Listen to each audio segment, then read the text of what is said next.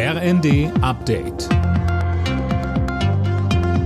Stündlich neu. Auf den Punkt informiert. Ich bin Isabel Spärlich. Guten Tag. Seit Monaten steht Verteidigungsministerin Lamprecht in der Kritik. Jetzt plant sie wohl ihren Rücktritt. Wie mehrere Medien berichten, hat die SPD-Politikerin bereits mit Kanzler Scholz darüber gesprochen. Eine Bestätigung aus ihrem Ministerium gibt's bisher nicht. In der Nähe von Lützerath kommen heute tausende Klimaaktivisten zu einer Großdemo zusammen. Ein gemeinsamer Marsch und eine Kundgebung sind geplant.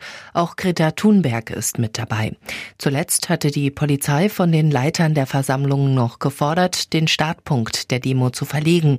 Das Aachener Verwaltungsgericht hat das abgelehnt. Startschuss in Lubmin im Mecklenburg-Vorpommern.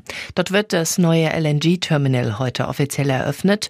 Mit dabei sind auch Kanzler Scholz und Wirtschaftsminister Habeck. Tom Husse mit den Einzelheiten.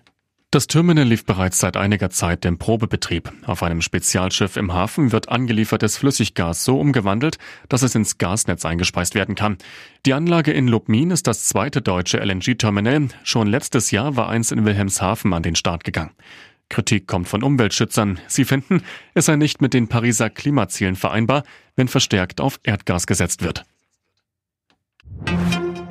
Die Lebensmittelpreise werden wohl nicht so schnell sinken. Davon geht Bauernpräsident Ruckwied aus. Als Grund nennt er in der neuen Osnabrücker Zeitung unter anderem die Preise für Düngemittel. Die hätten sich mehr als verdreifacht. Alle Nachrichten auf rnd.de